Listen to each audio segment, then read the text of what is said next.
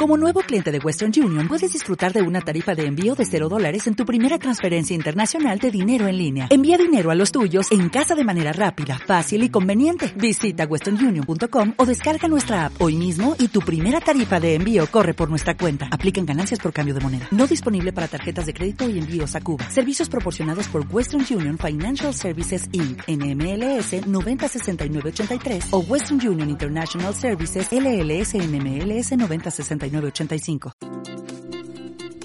Hola, bienvenido a Relevante. Este es un audio devocional y queremos edificar tu vida. Advertencia, si no has hablado con Dios, no le des play. A través de los años, muchos se han puesto en oposición a la iglesia y han tratado de destruirla.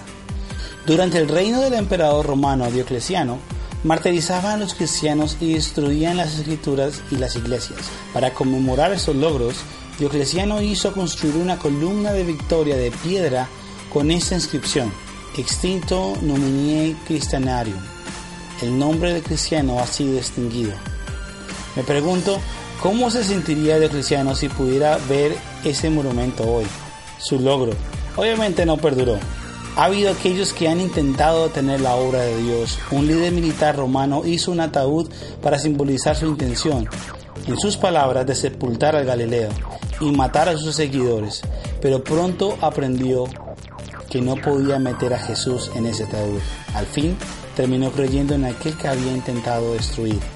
Más cerca de nuestro tiempo, los gobiernos comunistas han tratado de acabar con la iglesia, pero nada ni nadie ha podido detener la iglesia, porque Jesús la estableció y dijo, edificaré mi iglesia y las puertas del Hades no prevalecerán contra ella. Esto lo encontramos en Mateo 16, 18. Las puertas del Hades se refiere a las fuerzas del diablo y como Jesús dice en las puertas del Hades no prevalecerán contra la iglesia, no está diciendo que esas fuerzas no han de atacarnos.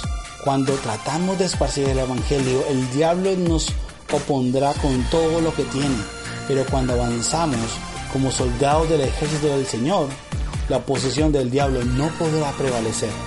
Quizás perdamos una batalla aquí o allá, pero está claro que el diablo va a perder la guerra al fin. Jesús y su iglesia ganará. Agradece a Dios porque estás en el lado ganador y que al fin de cuentas toda la oposición del diablo contra él fallará. ¿Qué puede ayudarte a no desanimarte cuando te enfrentas a los ataques del diablo? Piensa en eso. Mi nombre es Jonathan Céspedes y esto es relevante. Si te gustó este audio, te invitamos para que lo compartas con tus amigos. Visita nuestras redes sociales. Encuéntranos como relevante. Ingresa a nuestra página de internet www.relevante.co